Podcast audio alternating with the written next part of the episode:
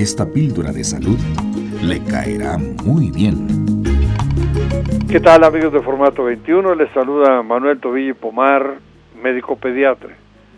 Durante los primeros cuatro meses de vida, la mayoría de los bebés padecen de dispepsia, llamada transitoria, pero meses después el nene puede tener episodios de cólico que se le calma a veces de manera espontánea y se vuelve a repetir provoca que el niño doble las piernas hacia los muslos y esto sobre el abdomen.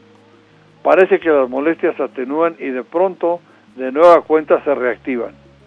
Pronto aparecen las náuseas y el vómito, de leche cortada, con aroma agrio.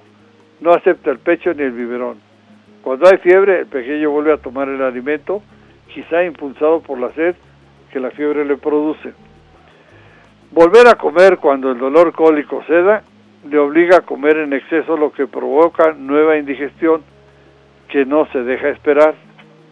La pancita crece notablemente, se llena de gases, el bebé no sabe cómo expulsarlo. Estas manifestaciones clínicas le han llamado empacho desde el siglo XVI, ya que en el siglo XIX avesados pediatras le nombraron indigestión, ya que tiene origen y síntomas diferentes a los que se describen en la dispepsia transitoria del lactante.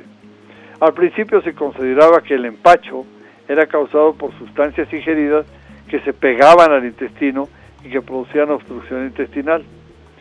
El tratamiento ahora se encamina a lograr que el paciente evacue aquello que le causa molestias, reducir el vómito y la diarrea.